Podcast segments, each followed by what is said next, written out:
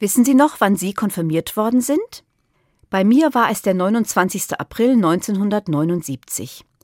Das Datum steht mit goldener Schrift vorne in meinem alten Gesangbuch, damit ich es nicht vergesse. Menschen aus meiner alten Gemeinde in Flechtdorf und Würmichhausen haben ihr Konfirmationsdatum auch nicht vergessen. Sie feiern in diesem Jahr ihre silberne Konfirmation.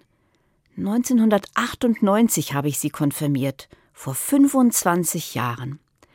Das erinnern wir. Dazu haben wir uns in der Kirche getroffen und zusammen eine Andacht gefeiert. Wir haben gesungen und gebetet und erste Erinnerungen ausgetauscht. Ich habe das Blättchen des damaligen Konfirmationsgottesdienstes noch gefunden. Da ist der Umriss meiner Hand zu sehen, und in die einzelnen Finger habe ich damals die Namen der Jugendlichen geschrieben. In der Mitte der Hand steht das Bibelwort Von allen Seiten umgibst du mich und hältst deine Hand über mir.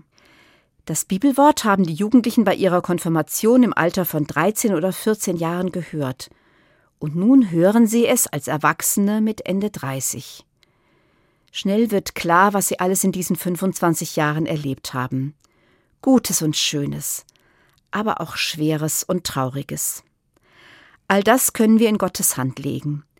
Wir können Gott für das Gute danken und wir können ihn um Kraft und Hilfe bitten, Schweres zu tragen. Das haben wir in der Andacht zur silbernen Konfirmation getan. Und dann sind wir zum Essen gefahren, haben weitererzählt, zugehört und viel gelacht.